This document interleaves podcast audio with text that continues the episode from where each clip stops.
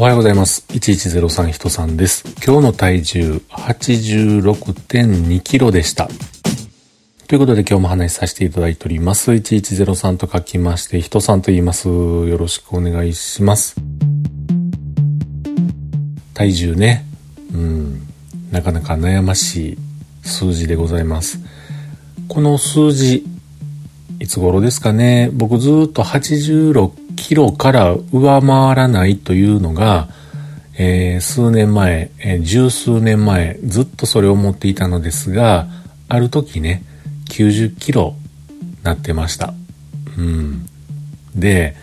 あかんなというふうなことを当時も思っていたわけなのですが、まあ今はね、86.2と本日の数字ですけれども、この86キロ台というのがですね、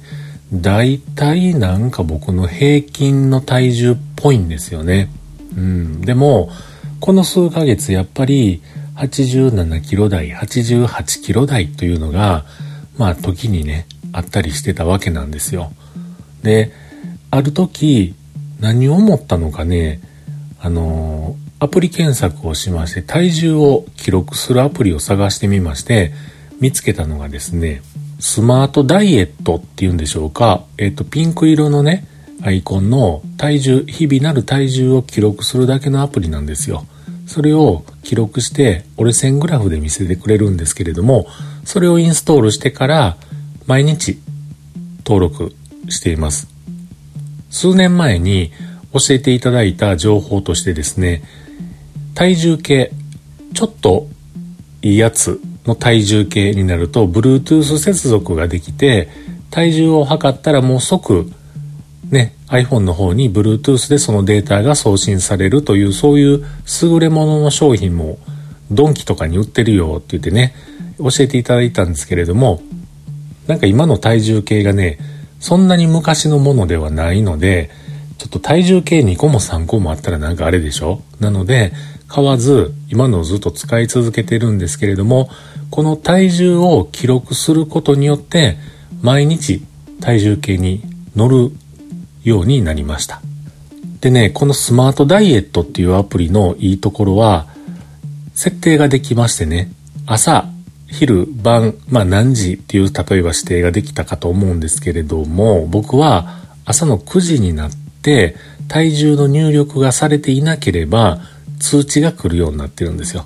今日の体重記録忘れてませんか？みたいなね、感じで出てきます。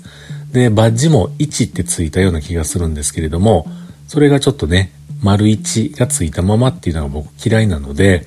うん。それを見たら、あ、そうそうと思い出してですね、体重を測るようにしてます。よって、えー、ずっとね、継続、続けることができているんですけれども、今までね、体重がえー、登録できなかった日が2日続けてありました。これは